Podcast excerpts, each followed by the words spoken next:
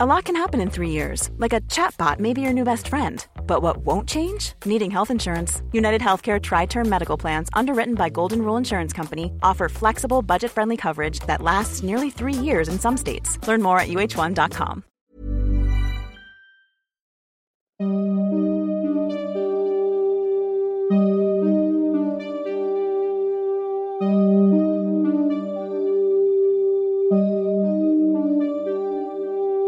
Durante los siguientes minutos escucharás historias que podrían quitarte el sueño. Cosas que pasan con mayor frecuencia de lo que podrías imaginar. Anécdotas vividas por personas reales, como tú, como yo. ¿Estás listo para escucharlas? Así que ponte cómodo y apaga la luz, porque yo soy Emanuel Morales. Y yo Kevin García. Y estas son Las historias del mundo creepy. Hola, ¿qué tal gente de Puebla? Nos vemos estos próximos 14 y 15 de julio en su ciudad para la presentación y firma de nuestro libro Estoy muerto y sigo gritando. El día 14 de julio, el viernes, vamos a estar a las 8 de la noche en la librería Latiz. Y el 15, el día sábado 15 de julio, vamos a estar en Casa Caracol a las 6 de la tarde. Recordamos que la entrada es completamente gratuita, que va a haber venta en el lugar. Nos vemos por allá 14 y 15 de julio en Puebla. Nos vemos Puebla.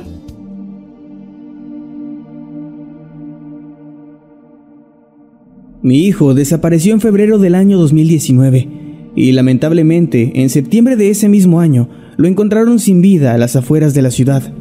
Hasta hoy las autoridades no saben exactamente qué le ocurrió, pues no tenía ningún signo de violencia ni estaba involucrado en cosas ilegales. Es como si simplemente hubiera caminado por la carretera hasta desvanecerse por el camino. En fin, yo soy conductor de Uber desde hace ya unos tres años y en enero de este año, durante una noche particularmente fría, recibí la notificación de un nuevo viaje. Me encontraba por el área del aeropuerto, relativamente cerca del lugar donde encontraron a mi hijo. El usuario que pidió el viaje indicó una dirección que, tras leerla, sentí como si mi sangre se congelara. Era la dirección de mi casa. No había una fotografía que pudiera ver, pero el nombre del usuario era Armando igual que mi hijo. Conduje nervioso entre la llovizna y a la orilla del camino pude ver a un muchacho alto, delgado y con una camisa de color rojo. Era él, era mi hijo, con la misma ropa que llevaba puesta el día que murió. Me detuve a su lado y ya no estaba. Me encontraba ahí, solo, a un lado de la carretera, escuchando el silencio. Cancelé el viaje y decidí que era hora de volver a casa. No me sentía bien para seguir trabajando por el resto de la noche. Durante el camino solo podía pensar en mi hijo y sentía una extraña sensación de paz. Cuando llegué por fin a mi domicilio, sonó una alerta en mi teléfono. El viaje que yo mismo había cancelado aparecía como completo. Mi hijo había llegado a casa.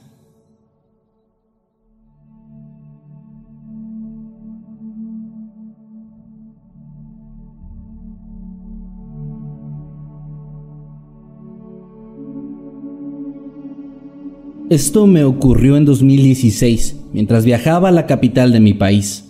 En ese tiempo, en el lugar donde yo vivía, la aplicación de Uber todavía no era algo común, así que yo era un poco desconfiado y tenía una mentalidad un poco más pueblerina, creyendo que el Uber era menos eficiente que utilizar un taxi. Sin embargo, por consejo de mis amigos, descargué la app en caso de que llegara a necesitarla. Y fue justamente lo que pasó en mi cuarto día de viaje, ya que esa noche había decidido salir a hacer algunas compras y cuando salí del centro comercial ya era bastante noche.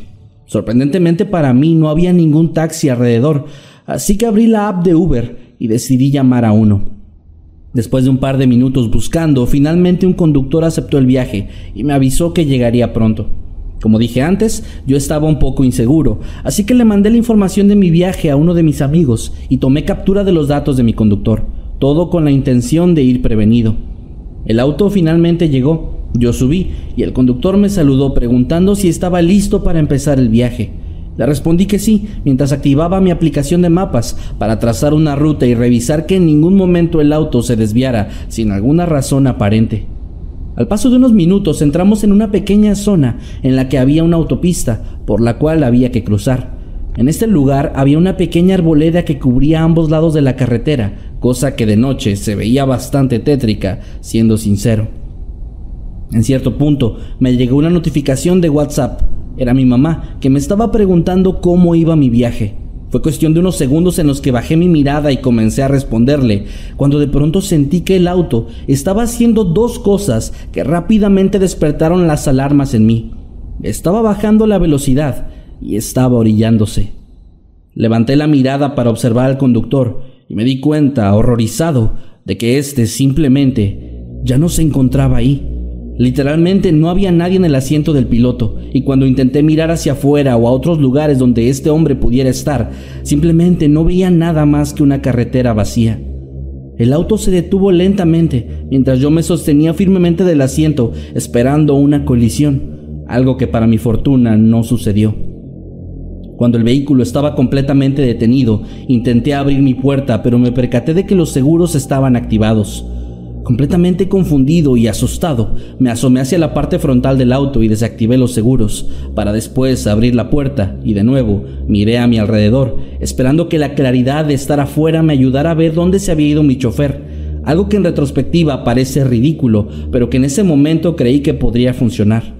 Obviamente no había nadie. El miedo que sentía iba creciendo constantemente, pues cada pregunta que me hacía a mí mismo era respondida con algo lógico, ¿Había saltado del auto? Imposible, lo hubiera visto hacerlo, además de que hubiera escuchado la puerta abriéndose y cerrándose. ¿Saltó por la ventana? Es ilógico, pues lo complicado de la maniobra hubiera llamado mi atención. ¿Estaría todavía escondido dentro del auto? No había forma. Revisé toda la parte posterior y ahí no había nadie. Había muchas dudas y ninguna respuesta. Inmediatamente llamé a uno de mis amigos y le comenté la situación. Él, un tanto incrédulo, me dijo que llamaría a otro Uber a mi ubicación y que lo mejor para mí sería permanecer dentro del auto por seguridad. Aquellos fueron probablemente los minutos más espeluznantes de toda mi vida. Finalmente, después de un rato, llegó un vehículo con un hombre que estaba preguntando por mí. Honestamente vi a ese tipo tan confundido como lo estaba yo y después de responder algunas de sus preguntas, él hizo una llamada hacia alguien que al parecer tenía algo que ver con la compañía y después me dijo que no me preocupara, que él me llevaría a mi destino y que las autoridades pronto llegarían al sitio. Después de un rato finalmente llegué a la casa de mi amigo, donde me estaba hospedando. Ahí estaban otros amigos míos a quienes les conté la historia y el resto de la noche nos la pasamos hablando de ese mismo tema. Fue una experiencia extraña, pero con el paso del tiempo resaltó un detalle que en el momento no había notado y que le añadió una capa espeluznante más a todo el tema. El segundo conductor me había dicho que las autoridades llegarían pronto, lo que tiene mucho sentido, pero yo nunca recibí una llamada de los policías, ni me llamaron para dar algún tipo de declaración o testimonio. Simplemente la compañía Uber manejó todo a su manera, como si esto que pasó no fuera algo demasiado inusual para ellos. No lo sé. Sinceramente pensar en todo este asunto me da escalofríos, así que trato de no hacerlo frecuentemente, algo que la verdad es inevitable cada vez que me subo a un taxi o algún auto similar.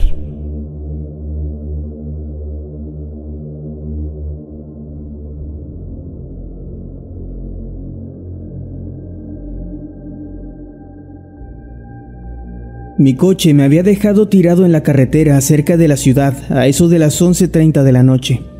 Se me estaba acabando la batería del teléfono y decidí pedir un Uber para llegar a mi casa y después volver con mi padre en su coche para arreglar el mío. Parecía un buen plan. La aplicación me decía que mi Uber era un Nissan Versa 2019. Lo vi llegar después de unos tres minutos. El auto se detuvo frente a mí y yo abrí una de las puertas traseras para entrar mirando mi teléfono sin voltear a ver al conductor. Saludé dándole las buenas noches, pero no obtuve respuesta. Seguí mirando mi teléfono, enviándole un mensaje a mi papá, diciéndole que ya estaba en camino. En ese momento guardé mi teléfono y miré por la ventana. Los árboles y las señales pasaban cada vez más y más rápido. El auto estaba acelerando a un punto donde dejé de sentirme seguro. Volteé a ver al conductor y le pedí que bajara la velocidad, pero entonces me quedé paralizado y sin aliento.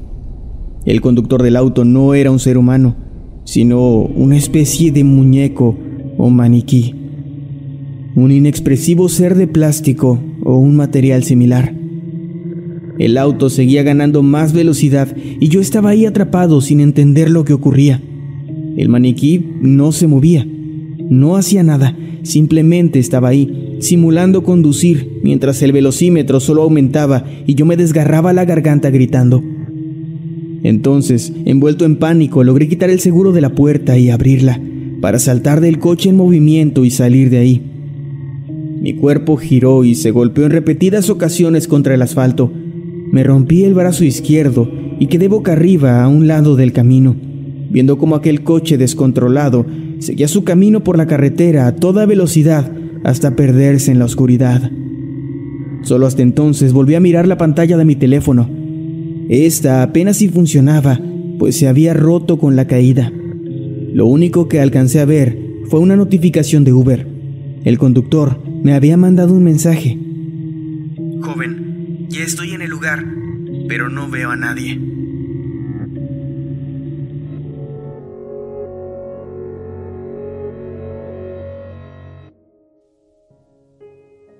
Durante mi primera semana, conducí alrededor de la una o de las dos de la mañana, cuando recibí una señal para recoger a un pasajero.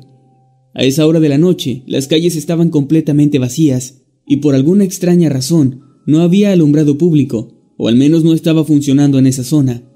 La dirección que marcaba mi GPS no me parecía adecuada, ya que me obligaba a dar la vuelta hacia una vieja carretera desierta, una ruta solitaria y muy tétrica. El perfil del usuario era extraño, pues no tenía datos. Eso se supone no debe ocurrir, y comencé a sospechar que tal vez me estaban preparando para ser robado. Pude cancelar y retroceder, pero supongo que mi curiosidad se apoderó de mí y decidí continuar. Además, también me preocupé un poco. Pensé que alguien podría estar herido o tan ebrio que realmente necesitaría el servicio. Di la vuelta donde indicaba mi GPS y pasé detrás de una enorme fábrica abandonada. El camino detrás del edificio era viejo y muy descuidado. Hablé para mí mismo en voz baja. Esto no se ve nada bien, dije. Seguí conduciendo y la distancia entre mi pasajero y yo se hacía cada vez más corta en la pantalla. Hasta que finalmente el camino llegó a un callejón sin salida. Mi pantalla decía que girara a la derecha y el pasajero estaría a unos 30 metros. Me giré lentamente a la derecha y lo que ahí había era un cementerio. Las puertas del cementerio estaban abiertas de par en par, y a lo lejos, a unos 30 metros, lo único que había eran filas y filas de viejas tumbas. Se me erizó la piel y me dieron escalofríos al instante. Obviamente no había ningún pasajero ahí, aunque tengo la esperanza de que haya sido simplemente alguien haciéndome una broma pesada.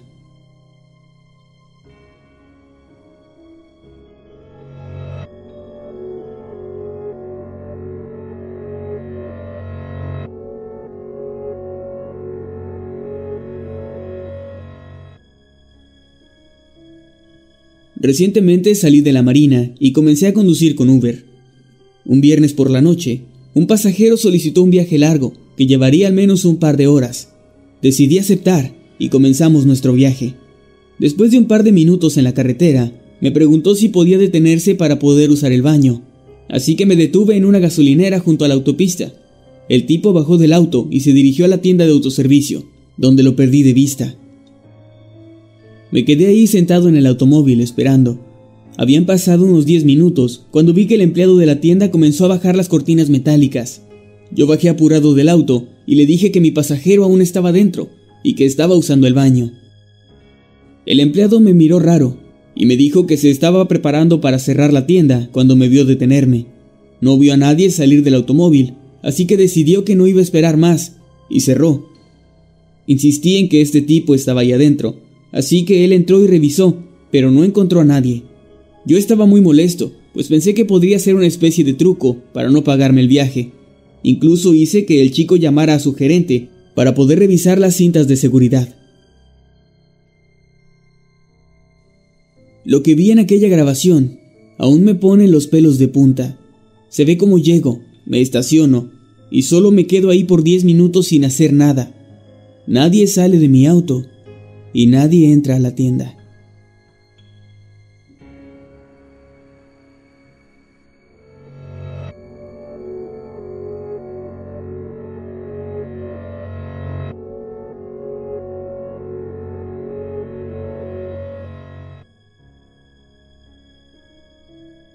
Trabajo como conductor de Uber desde hace varios años.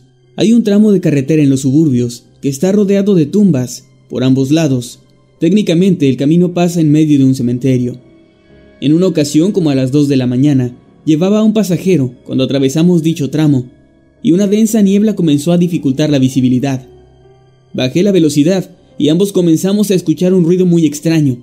Era como el sonido de varios elefantes, seguido de gritos y alaridos terriblemente penetrantes. El pasajero estaba aterrado y yo también. Los dos tratamos de llamar emergencias, pues pensamos que algo muy malo estaba pasando, pero no teníamos señal y las llamadas no salían. Al final decidí acelerar hasta que salimos de la niebla y me estacioné en una cafetería que era el único lugar abierto a esa hora de la madrugada. Los empleados fueron muy amables, nos ofrecieron algo de café y trataron de tranquilizarnos. Cuando les explicamos lo que habíamos escuchado, ellos nos contaron que eso era algo frecuente en ese tramo de la carretera. Pues hace mucho tiempo, un tren se descarriló y mató a muchas personas en esa zona, cerca del cementerio. Al parecer lo que escuchamos fueron los gritos fantasmales de esas personas, y lo que creímos que eran elefantes era, si quieren creerlo, el sonido del silbato de un tren, un tren fantasma. A lot can happen in three years, like a chatbot may be your new best friend. But what won't change? Needing health insurance. United Healthcare Tri Term Medical Plans, underwritten by Golden Rule Insurance Company, offer flexible, budget friendly coverage that lasts nearly three years in some states. Learn more at uh1.com.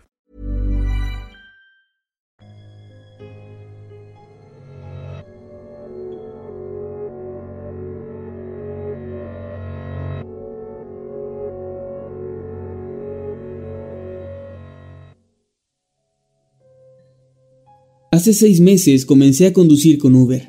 Soy relativamente nuevo, pero en este corto periodo de tiempo ya me han ocurrido un par de cosas raras. Pero la más rara, sin duda alguna, y también la más espeluznante, me ocurrió hace solo un par de semanas. Generalmente me quedo cerca de la zona de bares y antros, pues hay bastante trabajo durante toda la semana en esas áreas.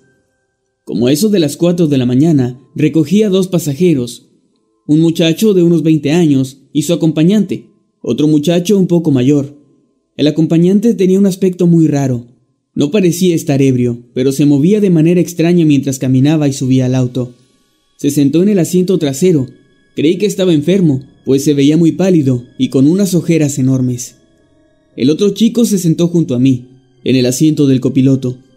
Estuve conversando con el muchacho un rato, y su raro acompañante solo estaba ahí atrás sin pronunciar una sola palabra. Lo único que hacía era respirar, Respiraba muy agitado, como si tuviera dificultad para tomar el aire. Además, su garganta o sus pulmones silbaban de manera extraña cada vez que exhalaba. Ya a medio camino, me animé a comentarle algo al chico que iba junto a mí. Le dije, Tu amigo no se siente muy bien, ¿verdad? Él volteó a verme y me dijo, ¿Perdón? No entiendo de qué me habla. Entonces repetí, Tu amigo, el que está sentado atrás, no se ve muy bien. Mientras hablaba miré por el retrovisor y no había nadie ahí. Después, sin poder creerlo, volteé completamente hacia atrás y pude comprobarlo. El asiento trasero de mi coche estaba completamente vacío. Yo juro que lo que vi fue real. Vi que alguien más subió a mi coche. Es alguien a quien puedo describir perfectamente. Estaba sentado ahí y de un momento a otro había desaparecido. Traté de fingir demencia, y solo me quedé callado por el resto del viaje. El pasajero tampoco volvió a dirigirme la palabra. Supongo que lo asusté. Debió creer que estaba loco. Pero créanme, él no estaba tan asustado como yo.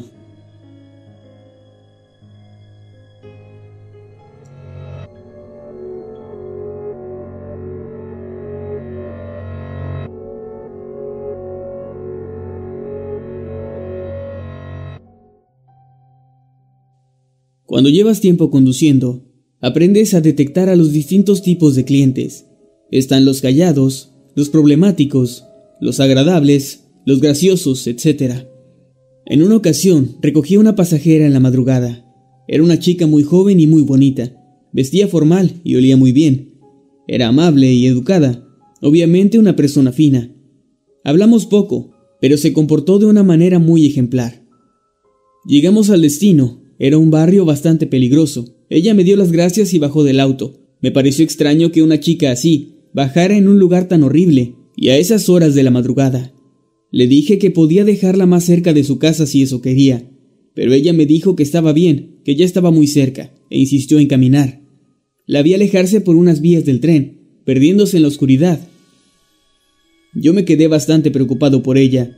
Pensé que podrían asaltarla o algo peor. En fin, comencé a conducir, y mientras regresaba al centro de la ciudad, noté un olor extraño en mi coche. Miré hacia atrás, y no puedo describir el horror que sentí. En el asiento trasero había una especie de trozo de carne podrida. Pensé que era un órgano, como un pulmón o algo así, pero después me di cuenta de lo que era. Era un bebé, o más bien un feto. Estaba muy pequeño, de menos de 30 centímetros. Estaba hinchado y obviamente muerto.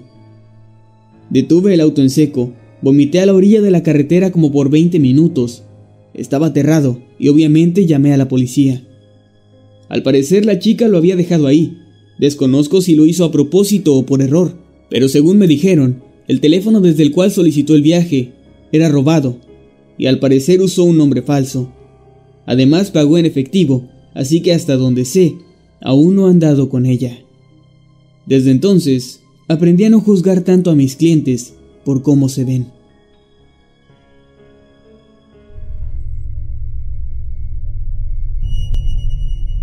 Esto me sucedió a finales del 2019, cuando la pandemia ya había comenzado.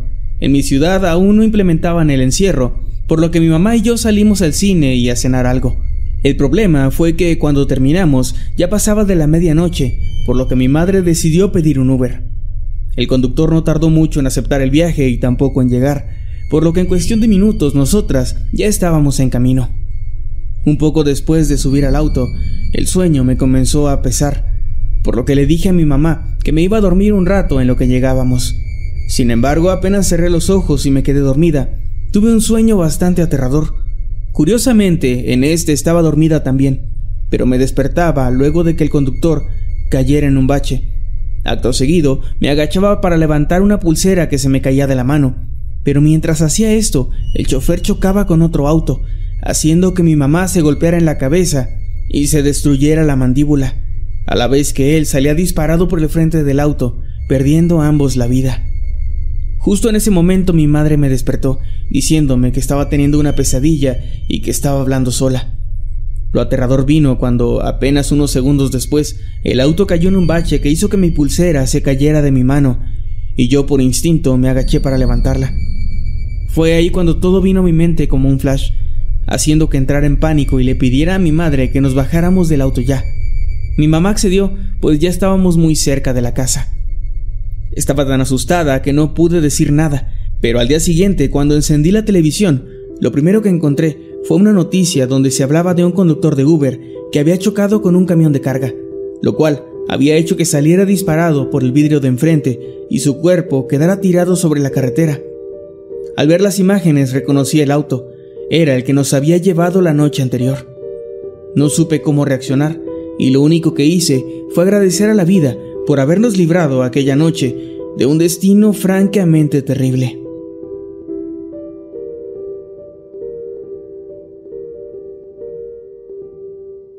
Esta historia le ocurrió a un tío, quien es taxista y trabaja también en plataformas como Uber e InDrive. Él cuenta que en cierta ocasión recibió una solicitud de viaje en Uber hasta un rancho en las afueras de la ciudad, y como era una buena suma de dinero, lo aceptó. Hizo el recorrido y dejó al usuario en su destino. Sin embargo, ya como a las 6 de la tarde, mientras se encontraba manejando tranquilamente de regreso por la carretera, sintió cómo arrolló a alguien con su auto, por lo que se detuvo al instante para revisar a quién pudo haber golpeado. Pero, para su sorpresa, no encontró a nadie al frente o bajo el vehículo. De pronto, un sonido en la orilla de la carretera llamó su atención. Volteó para ver de dónde provenía y se dio cuenta de que en uno de los cerros ubicados a la orilla de la carretera había una figura que le pareció inquietante. Era una mujer totalmente vestida de negro, con un sombrero del mismo color que cubría su rostro, la cual se estaba riendo de una forma bastante aterradora, mientras tenía su mirada fija en él. Esto llenó de miedo a mi tío, por lo que subió rápidamente al auto Lo encendió y se fue a toda velocidad del lugar, dejando atrás a la extraña mujer, aunque por más que se alejaba, incluso cuando ya no la veía, la macabra risa seguía retumbando en sus oídos, cosa que se detuvo únicamente cuando ya se encontraba muy lejos del lugar. Desde ese día asegura que no ha vuelto a tomar viajes con destinos tan alejados de la ciudad, pues teme volver a toparse con aquella espeluznante mujer o incluso volver a escuchar su aterradora risa. En una ocasión, mientras estaba en una fiesta, una amiga me dijo que si le hacía el favor de pedirle un Uber, pues ya tenía que irse a su casa. Yo accedí y tras solicitar el viaje en la app, me despedí de ella, pues el conductor no tardó casi nada en llegar hasta nuestra ubicación. Todo parecía indicar que no habría ningún contratiempo, así que nosotros continuamos con la fiesta tranquilamente. Pero a los cinco minutos recibí una llamada de un número desconocido. Yo no suelo responderlas, pero al saber que mi amiga se acababa de ir, decidí hacerlo. Lo extraño es que al otro lado solo se escuchaban lamentos y sollozos. Esto duró unos segundos y luego colgaron. Me sentí un poco preocupada y esperé para ver si llamaban de nuevo. Y así fue. A los 15 minutos aproximadamente, recibí otra llamada, con los mismos lamentos y sollozos, pero con la diferencia de que ahora también escuché la voz de mi amiga gritando a lo lejos. Ayúdame, ayúdame, decía, justo antes de que se cortara la llamada. Rápidamente revisé la app de Uber y esta me marcaba que mi amiga ya estaba en su casa, así que le llamé a su celular, pero mis llamadas no entraban, al igual que en el teléfono de su casa. Ambos números marcaban que se encontraban apagados o fuera del área de servicio. Esto me preocupó demasiado, al igual que a mis amigos, por lo que decidimos ir a su casa para buscarla. Por fortuna ella estaba ahí, en el sillón de su sala, y aunque parecía encontrarse bien físicamente, nos sorprendimos al verla llorando desconsolada. Traté de averiguar qué es lo que había pasado, pero estaba tan alterada que no podía ni siquiera hilar una frase. Decidimos dejarla en paz para que se relajara y después nos contara lo que había pasado. A los dos días, ella sola se acercó a mí y me contó que, ya estando en el trayecto a su casa, se dio cuenta de que el chofer del auto era una persona que ella quería demasiado pero que había fallecido varios días antes de esa fiesta. Es decir, había sido llevada hasta su casa por un fantasma. El fantasma de un ser querido que, tal vez, estaba tratando de protegerla.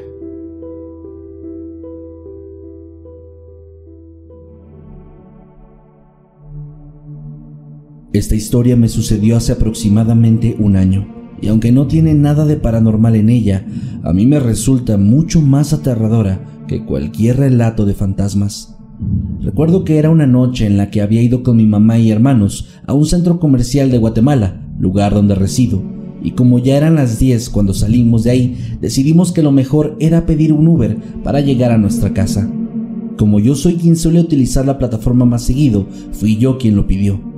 No pasó casi nada de tiempo cuando un conductor aceptó la solicitud y al instante me puse a ver toda su información, cosa que siempre hago por el hecho de que, como ya dije, suelo viajar mucho en ese servicio y siempre le envío todos los datos a mi madre. El caso aquí es que apenas vi el perfil de socio, algo saltó en mí una especie de mal augurio o presentimiento me invadió, haciéndome sentir que algo no estaba bien con el sujeto de la fotografía, quien aparentaba rondar los 30 años de edad. Y no faltó mucho para que confirmara estas sospechas.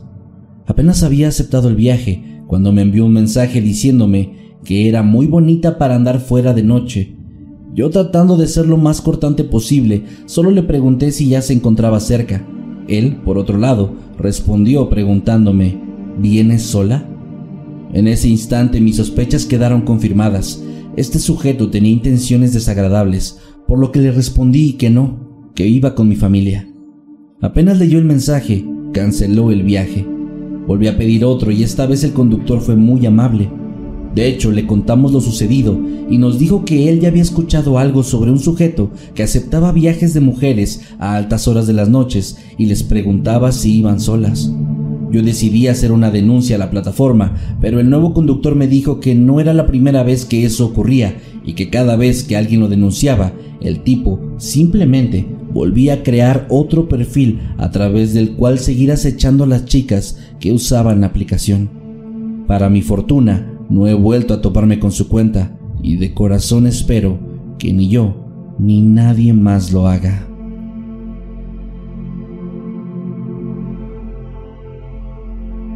Hace tiempo fui a una fiesta con unos primos. Sin embargo, cuando salí, mis padres ya no tenían forma de pasar a recogerme, así que me dijeron que pidiera un Uber. Al principio fue un poco difícil encontrar uno, pero finalmente alguien aceptó.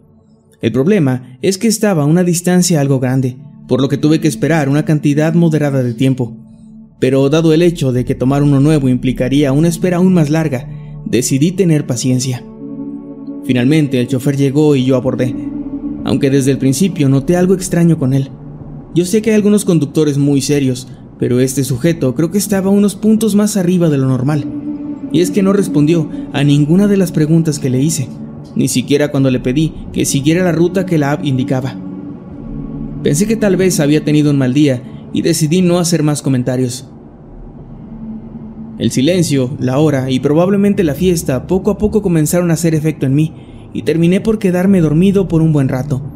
Cuando finalmente desperté, me di cuenta de que estaba a unos minutos de llegar a casa, pero también noté que algo había cambiado. El conductor ya no era igual.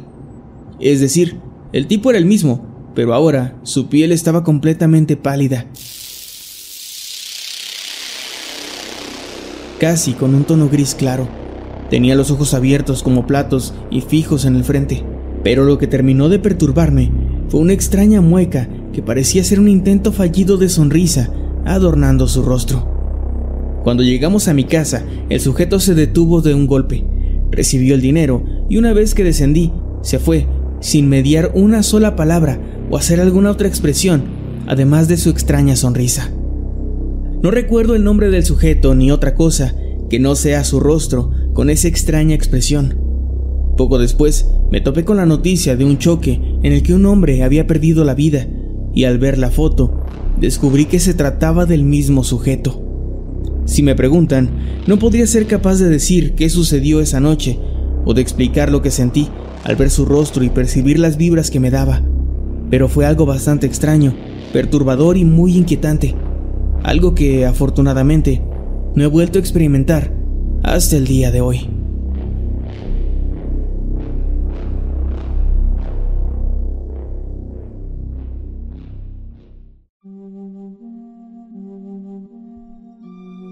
La verdad es que nunca me ha pasado algo aterrador en un Uber como tal, pero sí me ha llegado a pasar que tengo esa sensación rara de que se está yendo por un lugar o tomando una ruta que y te pones a ver el mapa, ¿no? Y sí me pongo a revisar el mapa y me pongo a ver, o sea, que todo vaya en orden. Y afortunadamente hasta el día de hoy no he tenido ninguna experiencia fea, tampoco paranormal ni nada. Pero debe ser muy feo cuando, cuando te invade esa sensación. Sí. Y sí tienes razón. Sí, debe ser Eso debe ser muy horrible. Así que bueno, Yo- si tienen alguna, perdón, no dime. No, que le quiero enviar un saludo y mucho amor a los Ubers que no platican. Yo los amo muchísimo. Muchas gracias. Siempre les pongo cinco estrellas, les doy propina. Porque es lo mejor que me puede pasar. Yo ya verdad. soy un señor porque ya me gusta cuando me hacen plática y sale chido y tengo plática de señor chida. Que ya va más allá del clima. Es que yo nunca sé qué decir. Yo soy malísimo para, para interacciones sociales fuera, fuera de mundo creepy. Así que yo les agradezco mucho que no platiquen. y Que, nada- que agradezco nada más que me lleven a donde, a, donde, a donde deben ir. Pero bueno, vamos con el pilón de este video. Que es por parte de Isabel Espinosa. Que nos deja precisamente en la parte anterior de este tema. Y nos dice, a mí lo más raro que me ha pasado en un Uber es que me cancelen cuando les digo que el guardia registra su nombre, placa y a quién van a recoger. En taxi, una vez un viejito bien enojado se quejaba de que las mujeres tenían miedo a los taxis y que éramos unas no sé qué. Y yo, sí, bueno, aquí bajo, señor loco. Quejarse de eso se me hace muy, muy estúpido. O sea, de, de decir, ah, ¿por qué me revisan tanto? Y algo, lo- aquí donde vivimos lo, lo vivimos muy seguido, ¿no? Porque también es como este, pues un área así como que con guardias y eso. Y sí me ha pasado, me llegó a pasar que algunos Uber se enojaban por esa seguridad. Sí, se enojan. Pero es como, pues, a ver, trata uno de vivir en un lugar un poco más seguro, entonces obviamente agradeces que revisen quién viene y, eso. Ese argumento de me molesta que me revisen porque yo no soy un delincuente o en este caso un, un agresor o algo, se me hace muy tonto porque la gente, en este caso guardias, policías, etcétera, no puede tratar a las personas como si todos no fueran un delincuente. Sí. Porque es como de, señor, yo no sé si usted es una buena persona, pero tenemos que tomar estas medidas porque pues no Sí. porque usted se vea decente significa que lo sea. Porque, Sí. porque si pasara al revés, no- que los guardias no no- hacen su trabajo, se va a enojar la gente de que por qué no lo hacen. Y no, y la verdad es que es horrible porque sí existen lugares donde con que vayas bien vestido o, o que te veas como una persona decente, ya no te revisan y eso es peligrosísimo. Sí.